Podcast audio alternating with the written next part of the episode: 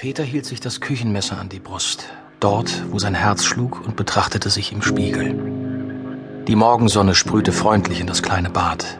Von draußen konnte man einen Müllwagen hören. Durch das halboffene Fenster wehte Dieseldunst und das Lachen der Spazzatini herein, die die Abfallcontainer mit viel Getöse über die Straße zogen. Seit einer Stunde stand Peter nun schon vor dem Spiegel, das Messer in der Faust und versuchte den Gedanken zu akzeptieren, der sich in den vergangenen Stunden immer mehr verdichtet hatte und ihn ganz und gar zu beherrschen drohte. Du bist ein Monstrum. Erst die künstliche Hand und nun das. Immer noch sah er Marias Entsetzen vor sich, als er sich vor ihr und Laurenz ausgezogen hatte. Diesen Blick, diesen einen Moment, als sie erkannte, dass er etwas geworden war, das man unmöglich lieben konnte. Ihre Bestürzung und ihre Sorge um ihn konnten ihn nicht darüber hinwegtäuschen, dass sie ihn fortan nur noch mit unterdrücktem Grauen ansehen würde, selbst mit Kleidung. Denn er trug ein Keinsmal am ganzen Körper, das sich kaum verbergen ließ, und das für jeden, der es einmal gesehen hatte, durch sämtliche Kleidungsschichten hindurch sichtbar bleiben würde. Je länger sich Peter im Spiegel betrachtete, desto mehr begann er sich vor seinem eigenen Anblick zu ekeln. Als er die Tätowierung auf einer Flughafentoilette in Köln entdeckt und sich nach dem ersten Schock hastig wieder angezogen hatte, um kein Aufsehen zu erregen, war ihm sofort klar geworden, dass eine ferne, unbarmherzige Macht sich entschlossen hatte, ihm sein altes Leben nicht mehr zurückzugeben. Es war sogar noch weitaus schlimmer. Was für eine Macht auch immer ihm das angetan hatte, sie hatte ihn auserwählt und zu einem Werkzeug ihres monströsen Plans gemacht. Sinnlos sich noch dagegen aufzulehnen. Vergeblich einen Sinn darin zu suchen, falls es überhaupt einen gab. Die einzige Freiheit, die ihm noch blieb, war, sein Leben hier und jetzt zu beenden. Aber auch das wurde mit jeder Minute des Zögerns immer schwieriger. Peter schloss die Augen. Er zitterte, bis die Zähne zusammen, hielt den Atem an und drückte das Küchenmesser, das er vorhin heimlich mitgenommen hatte, etwas fester gegen seine Brust. Ein kleiner Blutfleck bildete sich an der Stelle, dicht über seinem Herzen. Akzeptiere es und tu, was du noch tun kannst. Jetzt!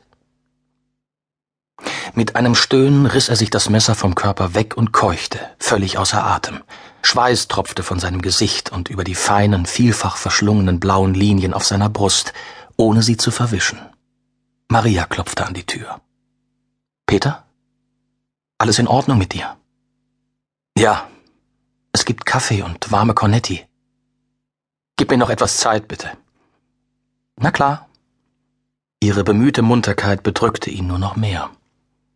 Hastig legte er das Messer weg und tupfte das bisschen Blut ab, wo die Klinge ihn geritzt hatte.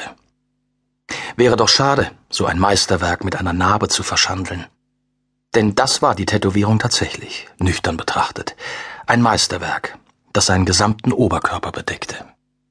Ein Lebewesen, das von seinen Schultern über den Rücken wuchs, zwischen seinen Achseln hindurchkroch, über seine Brust und seinen Bauch wucherte, seine Flechten weit über seine Hüften und seinen Po ausstreckte, seinen Schambereich umrankte und schließlich wie ein feines Gespinst an seinen Oberschenkeln veräderte, wo es ohne Übergang fast zu verdunsten schien. Ein Meisterwerk. Bei jeder Veränderung des Blickwinkels schien sich die Tätowierung zu bewegen, Je länger Peter das Gewimmel aus blauen Linien, Bildern und Zeichen betrachtete, desto mehr Einzelheiten und Teilbilder erkannte er. Desto mehr verstand er auch, dass alle Teile dieses wahnsinnigen Kunstwerks irgendwie miteinander verbunden waren, wie Nervenzellen in einem Gehirn. Blau war die einzige Farbe. Ein seltsames Blau, blass wie ein Schleier, der über der eigentlichen Tätowierung zu schweben schien. Wenn Peter die Augen ein wenig zukniff, wirkte die ganze Zeichnung wie ein hautenges Trikot aus einem zarten blauen Stoff.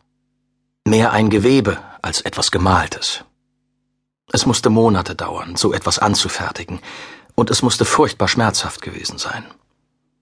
Tatsächlich war sie innerhalb der fünf Tage, an die er sich nicht erinnerte, zu ihm gekommen und tat kein bisschen weh. Das Gefühl, ein dünnes Gewebe auf der Haut zu tragen, war eine reine sensorische Täuschung. Peter entdeckte nicht einmal Hautrötungen oder kleine Entzündungen. Die ganze Tätowierung sah aus, als trage er sie schon immer, als gehöre sie zu dir. Auf den ersten Blick wirkte die Tätowierung vollkommen